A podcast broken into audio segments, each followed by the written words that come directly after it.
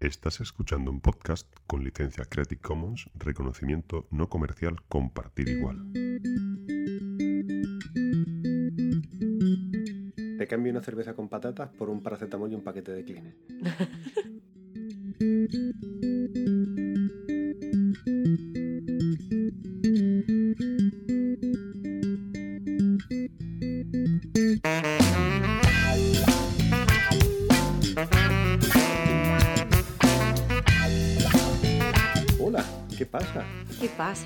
fue ayer cuando hablé contigo. De hecho, casi casi, vamos.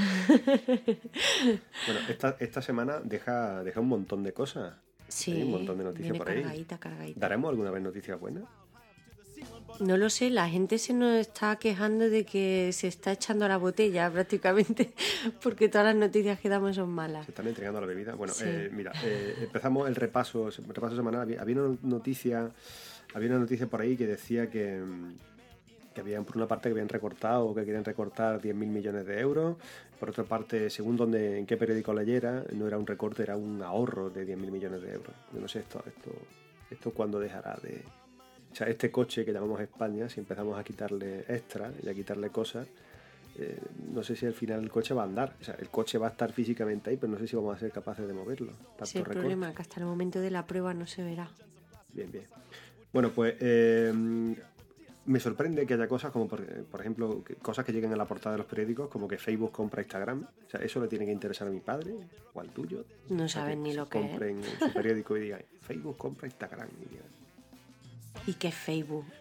¿Y qué Facebook? ¿Y qué Instagram? Instagram, Bueno, el caso es que eh, es una el cosa... caralibro. hemos visto en, en varias, varias portadas de periódicos y leyendo un poco las noticias parece que lo que más preocupa a la gente el tema de la privacidad. Sí, eso he leído, porque, hombre, el titular de que Facebook había comprado Instagram ya era de esto, pero es que por lo visto ahora es que la gente está muy preocupada, eso vuelve a ser titular esta semana, por la privacidad. O sea que la gente que subía fotos a internet, eh, que las compartía con, en la mayor parte de los casos con perfectos desconocidos, ahora se preocupa por la privacidad. Muy bien. El momento, en Ningún que, sentido tiene. el momento en que publica una foto en internet deja de ser privada para pasar a ser pública. Y a poco que la compartas en cualquier red social, salvo que sea una copia que tú tengas por ahí y demás, un servicio privado para solo para tu ojo, esas fotos son públicas. Yo creo que la gente que, que está en las redes sociales es lo primero que sabe o lo primero que tendría que saber. Nada, esto es como tenemos un malo al que enfrentarnos, pues nos enfrentamos ahora a los malos, pues son Facebook, Instagram, pues venga, ahí vamos. En fin, eh, noticias que encuentro por ahí también. Por ejemplo, eh, Esperanza Aguirre propone la supresión de los parlamentos regionales. ¿Esto qué ¿Dónde es? vamos a llegar? ¿Vamos a renunciar a, a la España de la autonomía? ¿Vamos a renunciar a todo? Todo lo conseguido, todo lo ganado, ahora de repente vamos a ahorrar. En fin. Eh, nada, no sé en qué quedará esto. Parece que al final todos los de, toda la gente del PP se, se ha ido desmarcando de esto. Al menos al principio de la semana. Después parece que la gente se ha ido un poco animando y ha ido diciendo que bueno, que algunas cositas, o que pues justicia, eh, educación, sanidad, eh, eso por ejemplo tendría que, que volver un poco al, al gobierno central y cosas como transporte y servicios sociales pues que volvieran a los ayuntamientos. Parece que, que van empezando a entrar un poco, un poco por ahí. Sí, pero vamos, yo creo que es una simple perlita de la Esperanza Aguirre que también lleva una Sí. racha. Después, pues, hombre, ante, ante perlas como esta, no me extraña que Rajoy huya de la prensa en el Senado. Claro. Es normal, ve un, o sea, con, con lo que dice la- lo suyo, le ponen un micro y sale corriendo. Esa vergüenza el Muy hombre. Bueno, en el tema este de, lo- de los recortes, si el principio de la semana nos dejaba la noticia de, de un hospital eh, En Valencia, oncológico. eh, en Mm. eh, Valencia asfixia con su impago a un hospital oncológico. Eh, el gobierno admite deuda solo de los dos últimos años. O sea, imaginemos que a ti no te están pagando tu sueldo durante dos años y el que te lo tiene que pagar te dice, hombre, son solamente dos años lo que no te estoy pagando. A mí me parece fuerte. Sí. Al hilo de, de esos recortes, de esas cositas que, que están haciendo, por ejemplo, en el hospital de, de Córdoba, eh, un sindicato eh, denuncia el cierre de camas durante, la, durante el periodo de Semana Santa. Eh, se animan a decir que incluso son 250 camas. ¿no? Bueno, pues leyendo esta noticia, desgranan un poco la cantidad de, de camas cerradas, los servicios, los distintos hospitales y demás. Y pues nada, en, este caso, pues en Córdoba tenemos el honor de, tener el hospital con el ratio de, camas más bajo por habitante. Mm. Si encima cerramos camas, pues ya como que lo reducimos mucho. Esto es una cosa que es totalmente extrapolable a cualquier hospital de, España. En estos momentos, pues... De hecho, muchos hospitales estarán en la misma situación, claro. Es decir, se cierra y, ya está. La gente la, la retienes en la, en la puerta, en urgencia, le dices que están esperando camas, pero no le dicen que hay 200 camas libres, lo que pasa es que las tenemos cerradas para ahorrarnos un dinerito. Claro. Entonces tienes eso. Eh, hay una cosa que, me, que, fue totalmente matadora.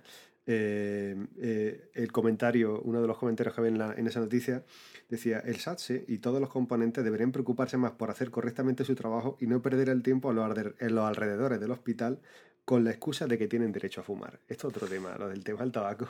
Lo del tabaco están liando una tangana en los hospitales. Hombre. De hecho, están poniendo muchas multas. Es que, o sea, eh, con esto eh, puedo, puedo enlazar incluso más, más, noticias. Es que hay cositas eh, estupendas como, espérate, es que el secretario de el secretario de, de Estado de, de, Administraciones Públicas, Beteta, dice a los funcionarios que se tienen que olvidar del cafelito y de leer el periódico aquí también podríamos añadir el cigarrito. Es decir, eh, es que estas cosas eh, es que me, me, indignan particularmente. Por ejemplo, este señor cifra en 2.500 millones de euros el ahorro que se va a producir con la, con la extensión de, jornada, de, las dos horas y media más que se hacen. Eh, dice que nada será como antes, que ahora pues, habrá una necesidad de formación continua para ser más efectivo, etc. Y anima a los funcionarios a ser más productivos, a, que, pero a que lo hagan con responsabilidad y con humildad, que no con sumisión. ¿no? Eh, esto hay que, decir, esto tú lo escuchas así y está muy bien, ¿no? Pero mm. el, tema de la extensión de jornada, es decir, esas dos horas y media más a la semana que van a tener que, hacer esta gente, eh, evita que haya un montón de contratos, con lo cual va a generar un montón de parados. Es decir, va a haber un montón de gente que está trabajando de manera discontinua para, para el Estado en cualquiera de sus formas, mm, colores y sabores, sea autonómico, municipal o central, eh, va a haber un montón de gente que va a estar en paro, eh, así ya del tirón. Eh, si ya antes no se estaban cubriendo bajas, periodo, licencia y cosas así, pues ahora pues mucho menos. Em, en otros trabajos, digamos, yo no sé cómo, será, pero decir, en el nuestro, que es la, sanidad, la formación continua es una cosa que, es obligada por completo. Entonces, mm. nosotros estamos continuamente formándonos, reciclándonos, eh, haciendo cursos, eh, obligados para mantenerte a nivel competitivo, pero eso mm, a, nivel económico después a ti no te pagan nada. Es decir, tú puedes tener un currículum impresionante, hacer muchísima investigación, publicar, hacer todo lo que quieras, eh, hacer todos los másteres que, te, que se te pongan a tu, a tu alcance, pero a ti no te van a pagar más. No. A ti no te va, a ti no te van a reconocer. Te podrán dar becas de investigación, pero en curso mm, te los tienes que pagar de tu bolsillo, claro. Visto lo que quieren ellos hacer ahora eh, con la investigación, desarrollo de investigación, como que van a, dar, van a dar muy pocas becas. Pero el tema es este, es decir, a nosotros nos pasa esto, nosotros nos pagamos nuestra formación de nuestro bolsillo, eh, lo hacemos porque queremos dar un, servicio de calidad y yo no necesito que alguien, por ejemplo, que, que está opuesto a dedo, como es el caso de este, de este secretario, eh, que alguien que está puesto a dedo me diga a mí que tengo yo que hacer las cosas con humildad. O sea, tú imagínate que te tira X años de tu vida formándote, después te tira un montón de tiempo con contratos de mierda eh, de media jornada, de sustituciones, con contratos de 15 días, como por ejemplo estamos nosotros ahora, y cuando tengas la posibilidad de tener un contrato más estable, vengan a decirte que tienes que dar todavía más mm, porque, porque no has dado bastante. ¿Qué decir de esas imágenes de los ministros durmiendo? Que me lo diga, que me lo diga alguien, que me lo diga alguien que está puesto a dedo, me, hace mucha gracia. No puesto a dedo y ya te digo que los ministros cuando salen durmiendo en su ratito de trabajo, ¿no? En fin, pero no solamente voy a dar malas noticias yo, cuéntame algo. No, hombre, la verdad es que buenas noticias es que es que no, no hay, ¿verdad? Buenas noticias, según cómo se lo coja cada uno. Yo, por ejemplo, tengo unas cuantas largas de comentar hoy. La primera, bueno, esta puede ser buena. La de que Amazon planea abaratar sus libros electrónicos puede que sea la única buena de...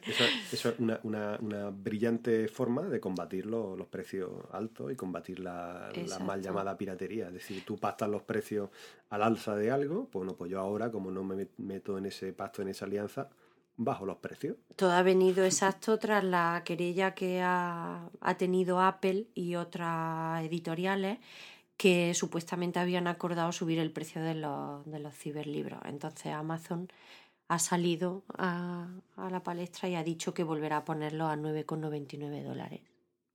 Así que nada, eso es bueno. Porque ahora mismo hay mucha gente que tiene el Kindle y, y podrá y podrá comprarlo más baratito. Después, un estudio que ha hecho la OCU sobre las leches. Pero- Tenemos muy mala leche en España. Se está poniendo en duda la mala leche española. Se estaba poniendo en duda ya el estudio este. eh, es un estudio que ha hecho la OCU y que ha publicado en el que valora la calidad de las leches. Eh, tiene su ranking, pero mm, entre las buenas pues no da tampoco el- la, el- la nota, pero las peores, eso sí, la da 10, 10 que son las peores peores. Y esas sí, vamos, escribe, de hecho las compañías de, de estas que han desaconsejado se están quejando de que, de que, pues, de que están teniendo muchas pérdidas a raíz de la publicación Pues de... nosotros, en, to- en todo caso, lo que hacemos es decir las que sí son recomendables, más que las que no. Sí, son. las que no, no nos vamos a unir Quien quiera, a la desgracia. el, el ranking de, de la, de la mala leche española. Que lo busque, es muy busque. interesante. Sí, es muy interesante. Y en el puesto número. Lo que me ha interesado saber es que en el ¿Qué? puesto número 2 está la del Mercadona, la Hacendado, que por cierto es la que nosotros compramos. Pues mira, vamos, le damos las gracias a Juan Antonio Mercadona por patrocinar este, este apartado de- del podcast. A ver, hay muchas leches que son de nombres raros. Yo me he apuntado las que son más conocidas. La segunda en el ranking es la de Hacendado, por ejemplo. La séptima es la de Carrefour. La novena la del Día. La décima la de Cobap, fíjate. La decimoprimera al campo. Decimoctava la del Eroski. La vigésimo primera la Celta que fíjate que también es una marca que siempre la Feiraco es la vigésimo tercera y la President la vigésimo cuarta. Fíjate la, la President, ¿eh? que también esa buena. ¿eh? Sí, sí, pues mira, bueno, está por delante la del día y la del hacendado. Nada, ya sabes que ya sabes cuál es mi criterio. Ante la duda, la más barata. Sí, total. En fin, eh, bueno, eh, tengo por aquí una tormenta de, de cosas. El martes eh, había un accidente del nieto mayor del rey, que se, se daba un disparo en el pie. Pobrecito. Pobre criatura, bueno, en fin, parece que encima se ha montado una investigación, los quieren Mm. denunciar, en fin, cosas que, cosas que pasan. En fin, también hay chavales de 13 años que se caen de una moto y no se monta una investigación ni un circo. Sí. Mala suerte de tener la familia que- Accidentes que como con los petardos y estas cosas. Eh, esto me lo dejo por aquí. En fin, eh, los empresarios no podrán pagar eh, no podrán pagar más de 2.500 euros en efectivo. Esto es una cosa que me parece muy bien, pero me parece Mm. por otra parte una cosa un poco naif. Es decir, si yo no te voy a dar factura, me da igual no darte factura de 2.500 que de 5.000. O sea, si no te voy a dar factura, no vas a tener nada que demostrar. Pero bueno, eh, solamente supongo que le harán la puñeta a quien tenga mucho dinero en efectivo, pero vamos, yo creo que directamente para pagos incluso menores de esto, yo lo haría todo por tarjeta, por banco, por cheque, como quisieran hacerlo. Y que todo estuviera perfectamente controlado, igual que está controlada mi nómina. El mes que la cobro, pues que esté controlado el resto de, el resto la de gente cosas. que tiene dinerito bajo el colchón le va a perjudicar un poquito. Así. ¿Te acuerdas que comentamos una vez, hablamos sobre el tema de aeropuertos y obras? Sí. tal? Bueno, pues eh, el subdelegado de aquí de Córdoba eh, asegura que el aeropuerto de Córdoba funcionará a final de año. Es decir, lo que le- leyendo la, la historia, eh, quiere, este, lo, lo que quiere decir es que la, la partida presupuestaria para finalizar el aeropuerto está, Ujú. que será dentro de este año. Y ahora este hombre lo que dice es que la infraestructura se va a poner a disposición, pero que ellos simplemente hacen la infraestructura y ya está. Es decir, ahora a, a quién toca meter ahí a, a Juan Antonio Iberia que venga y meta sus aviones, a, lo- a la gente de, de- de la ciudad que atraiga a los turistas extranjeros, me parece un derroche Mm. total y absoluto e innecesario Mm. eh, pagar por una infraestructura que al final seguramente pues muera y no vamos a utilizar. Pues sí, tendrían que... En fin, eh, las operadoras de móviles pierden un montón de líneas de, de teléfono en un solo mes por el tema de la crisis. ¿Y, y qué más? Eh, poco más, poco más, poco más. Bueno, pues voy yo. Otro titular interesante de esta semana era, bueno, ha ido cambiando en algunos días. Empezó en que la Casa del Rey reducirí- reduciría los sueldos de altos cargos y gastos de protocolo. El siguiente que leí al día siguiente fue la Casa Real no excluye bajar el sueldo del rey y rebajar la asignación de la infanta Cristina. Criaturita. Y ya el último, que he visto hoy es los miembros de la realeza se libran de los recortes en el presupuesto.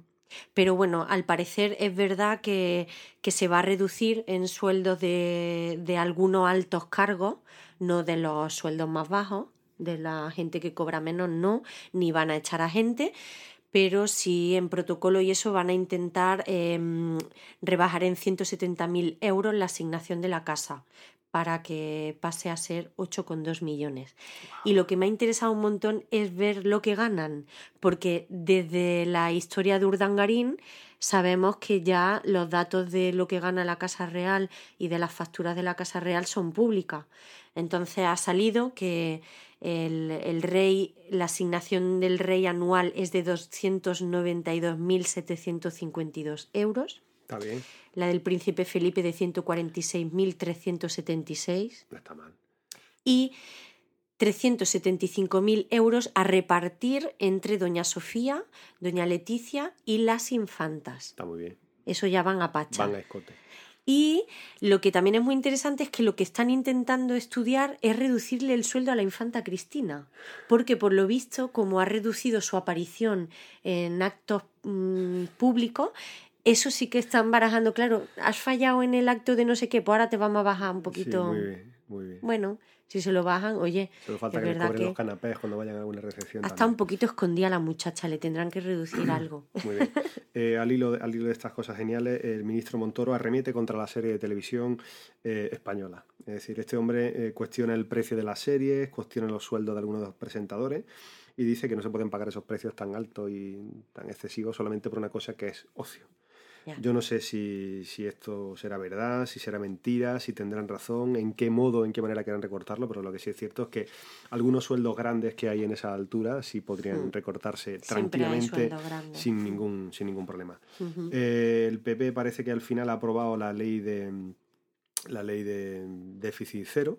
Es decir, a mí personalmente es que o sea, me parece una chorrada. es decir, eh, tú tienes mil pesetas, vamos a hablar en pesetas para la gente así más mayor que no escuche. Tú tienes mil pesetas, básicamente solo te puedes gastar hasta mil, ¿no? Pero si tu madre te ha enseñado bien, te ha dicho, no te lo gastes esto, guárdate algo. Te puedes guardar a lo mejor 100 o 200 para, cuando- para la semana que viene.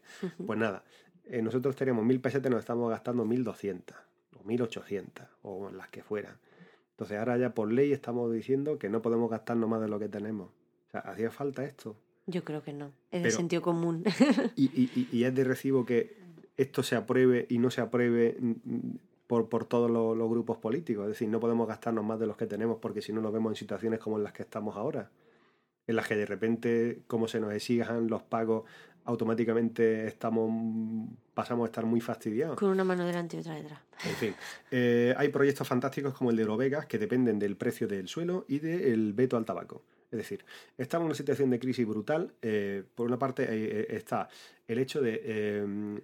Estamos, en este- en- estamos así por la crisis del ladrillo y ahora la solución que se nos plantea es Construir. que construir. O sea, Y encima lo grande, o sea, Eurovegas, bestia. eso va a ser ahí Las Vegas, ahí. bueno, esto cu- cuando... Living menos- Las Vegas. Ahí está. Eh, esto cuando menos va a ser paradójico, ¿no? Pero bueno, dice, hay una oportunidad de, de que vengan aquí, de que construyan, de que haya un montón de dinero, un montón de inversión. Que de trabajo, que inversión. de trabajo, eh, perfecto. Perfecto. vamos a hacerlo. Eh, el problema de esto va a ser el precio del suelo. Es decir, van a querer especular. Oye, céntrate, eh, en vez de mm, eh, hacer puñetitas de políticas de no sé qué, o sea, que al final a mí, mm, o sea, yo sigo estando en paro en casa, igual que estaba ayer o antes de ayer, pero esta gente ha hecho políticas para estimular el crecimiento. A mí esto no me parece real. A mí, por ejemplo, que monten un complejo gigantesco en el centro de, eh, centro de mi ciudad, o en la afuera, o donde sea, y haya de repente 300.000 puestos de trabajo, va a hacer que yo pueda ir allí a echar un currículum y, y seguramente pueda trabajar en lo que sea. Exacto, aunque sea una de simple esto sustitución. hasta el trabajo que vaya, hasta el trabajo que eso vaya a generar después a futuro. Es decir, Ujú. eso son cosas reales. Vamos a invertir en esto, pero ahora no vayamos a decir, no, no, es que aquí no se puede fumar. Ujú. O sea, yo espero que, que, que las chorradas estas Tú no imagínate en medio de una partida de póker, me voy a fumar un cigarrito, es que no, eso no pega. me voy fuera. O sea, no, no, no, No. no, lo veo, no lo veo. Bueno, en fin, todavía falta por ver si será en Madrid o será en Barcelona. Veremos por dónde, por dónde será. Eh, retomando el tema sanitario, tenemos aquí a Cospedal que apuesta por el copago farmacéutico y no descarta el copago sanitario. Claro, ya Es se decir, comentaba, si al Sí, final va, pero- va a haber sí, copago. pero no, pero sí, pero no, pero eh, eh, son cositas como que van soltando hasta que al final, digamos, se hagan, se terminen por hacer verdad. Eh, ¿Qué lo que pasa? Es decir, mm, ¿vamos a hacer que paguemos los, fármacos en función de la renta? No sé si me parece bien o me parece mal. ¿Que esto se quiera extender a la asistencia sanitaria? Pues lo mismo, cuando te metes en estas noticias en los periódicos, empiezas a leer los comentarios y la verdad es que no me parece mal. Es decir, a mí, en, en según qué situaciones, no me parece mal. Es una situación, es decir, oye, ¿a ti te ha obligado alguien a que te tomes 14 cervezas, mm, tres pastillas de colores y te fumes 14 cigarros con hierba de la risa y después te presentas en urgencia y tal? ¿Eso es una cosa urgente? No, muy bien. mm, Tu factura y al día siguiente... Evidentemente habría que distinguir. Habría y- que distinguir y- mucho, pero esto podría empezar, o sea, podría empezar a hacernos tener problemas. ¿Por qué? Pues porque, pues porque hay que ver quién es, sobre, sobre la... En la teoría, digamos, es muy sencillo decir esto, pero después en la práctica, pues la cosa no es tan sencilla. Mm. Es decir, no es tan simple ser tú quien dice quién sí, quién no, quién paga, quién no. Es decir, por ejemplo, tenemos cosas como que el Reino Unido alecciona a sus súbditos para aprovechar la, la sanidad española. Es decir, oye, que yo me coja un día un follón y me aparezca en urgencia, me hagan un lavado de estómago, me manden para casa, es una cosa. Y otra cosa es que eh, gente que viene de turismo a España venga a que lo operen de catarata, a, que le pongan una prótesis, Mm. a que le desobstruyan las coronarias o a que lo operen de un tumor. Es Y decir, de hecho, como los seguros allí, claro, tienen que pagar y tal, pues le... Es decir, básicamente la, la- la embajada inglesa lo que da en su página web es un- una guía detallada de lo que tienes que hacer para, para- para tener acceso a la sanidad, a la sanidad española. Muy Por ejemplo, fuerte. hablan de la comunidad valenciana, que es la misma que estaba asfixiando este hospital y demás. Bueno, pues la comunidad valenciana que atiende a 800.000 turistas al año y, eh, bueno, pues con un, por un coste de 15 millones de euros. Eh, lo que más operan son cataratas, prótesis, coronarias y tumores. Es Ya decir, estas son prestaciones normalmente que no están cubiertas en sus países de, de origen. ¿Qué es lo que, qué es lo que hacen? Bueno, pues ya está. Esta- lo- los extranjeros para acceder, digamos, de manera normal al sistema sanitario, pues simplemente pagan en Valencia, que tiene un régimen especial, pagan un- una cuota de 90 euros al mes y con eso tienen barra libre. Es decir, mm, oye, unas cataratas, una prótesis, No es nada urgente. Eso no es una cosa urgente. Tú Es estás aquí de más, para una prótesis hay una lista de espera de un año, por lo O sea, menos. o sea, según que- qué sitios tienes seis meses, un año, dos, el tiempo que el tiempo que sea. Es decir, esto es lo que no tenemos que permitir, que venga la gente aquí, oye, una apendicitis aguda, una, yo qué sé, cualquier tipo de patología que sea aguda y que hay que intervenir en el momento, perfecto, pero unas cataratas no. Puertas abiertas, es lo que hablamos un día, ese es nuestro problema de la sanidad. Tenemos el hueco por, por no controlar estas cosas. y En fin, es decir, que- esto eh, no quiere decir que gente que esté trabajando aquí, que sea, del extranje- o sea, que sea extranjera, Y que eh, esté o gente que esté cotizando tiene estudiando derecho y a demás, su que no tenga derecho. Pero, o sea, es que directamente en la página de la embajada te están diciendo, oye, tienes que operarte de la cadera, o sea, le falta poner eso, tienes que operarte de la cadera, vete de vacaciones a España, Exacto. O te, te- te- te vas allí a casa de, de alguien que tenga, eh, te, te empadronas, tienes derecho a votar en las municipales y encima va a tener por 90 pavos mm, acceso a sanidad. o sea que lo, que lo que tú tardes en esto te va a costar mucho menos que tu seguro privado aquí en Inglaterra. Yo creo que el ahorro tiene que venir en- por, por cosas como, como esta. Mm. Pero en fin, Pues nada, yo eh, otro, otro titular que he encontrado muy interesante es que eh, el de que miles de personas pagan en China curas milagrosas con células madre. Resulta que en China eh, las clínicas, hay algunas clínicas en las que se está utilizando células madre sin control, sin registro de entrada de dónde vienen esas células madre. Las células madre sabemos, bueno, por si no lo sabe la gente, se obtienen de fetos de aborto, de tejido adiposo, de cordón umbilical y se utiliza para enfermedades como el, en teoría mm, que tengan componente genético como el Parkinson, el Alzheimer, la diabetes, esclerosis múltiple. Dicen que incluso el autismo lo puede curar. Entonces son clínicas que sin control ninguno utilizan estas células madre cobrando un dineral y claro, esto está moviendo muchísimo turismo sanitario de gente que va.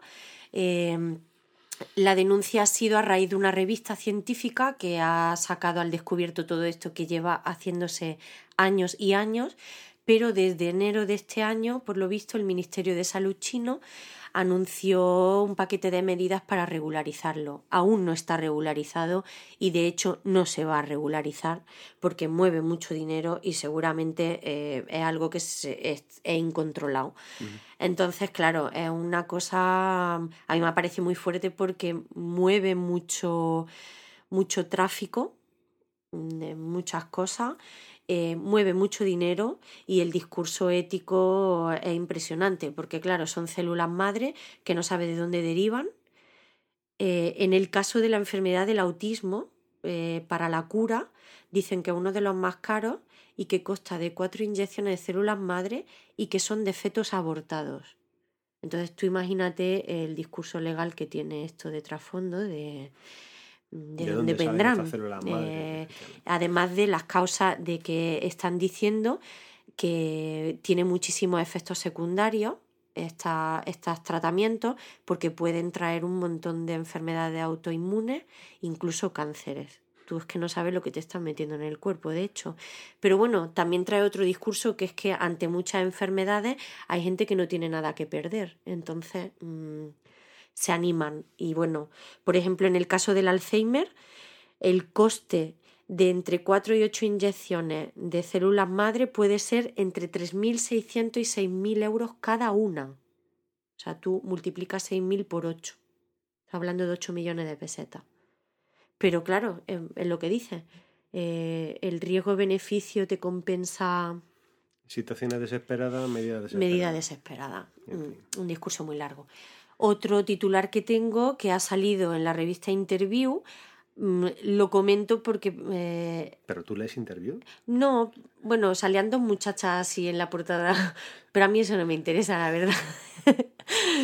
Eh, era por, porque destapaba las constantes irregularidades del camino francés del Camino de Santiago en su paso por Castilla y León. Y nosotros, como buenos peregrinos que hemos sido del Camino de Santiago y que hemos vivido el estado de, la, de los albergues y de todo, pues comenta eso, que en Castilla y León pues hay albergues que se publicitan en sus páginas web y todo y que cobran 5 euros incluso por encima del precio.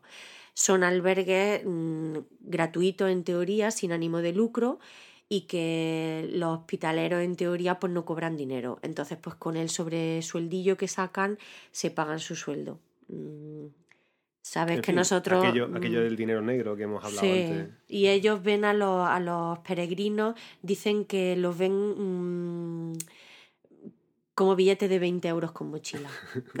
pero bueno, o sea, yo no creo que sea exclusivo solamente de, esa comunidad, yo creo que es exclusivo es de, todo el camino y de todos los mm. caminos, eso es así. Tienes que ir con ojo de que no te tomen el pelo, evidentemente. si, si, todos exigiéramos una factura, un ticket, o sea, yo por mm. ejemplo, recuerdas que, que en Italia, eh, al principio nosotros, pues tú entrabas a cualquier tienda, comprabas lo que fuera y te ibas. Y te decían, no, no, no, no, llévate el ticket de compra. Sí. Porque si tú no te llevabas el ticket de compra, te podían multar. Sí, sí y aquí nada, aquí, lo tiramos. Aquí esto como es una donación, pues nada, si el precio que se estipula son 5 euros, yo te hago que tú pagues 7 y yo me quedo con esos otros dos o con los 7 porque a ti no te inscribo como que ni siquiera has pasado aquí. ¿no? Hombre, no es ético porque un albergue eh, en teoría religioso, sin ánimo de lucro, queda mal que lo haga, pero, bueno... Pero mm. no, no, se refería solamente a los albergues, a los albergues religiosos, es decir, casualmente los albergues, los albergues religiosos eran los que menos controlados estaban y los que menos obligados estaban a cumplir normas de sanidad, de, higiene y demás, ¿no? Esto se, se refería sobre todo a... Nada, dice que incluso en épocas de verano eh, los hospitaleros se sacan hasta 1.200 euros con el sobre sueldillo que sacan. incluso, incluso, incluso más.